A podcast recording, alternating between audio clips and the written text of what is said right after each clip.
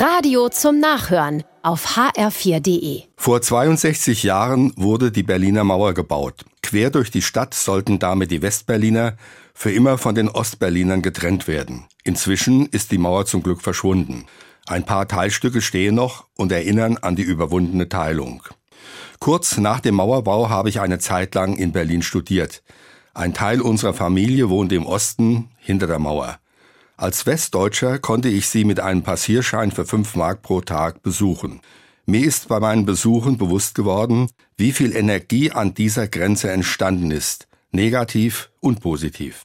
Mauer, Absperrungen, Kontrollen zeigten die Energie der Mächtigen. Hier kommt niemand durch, den wir nicht haben wollen.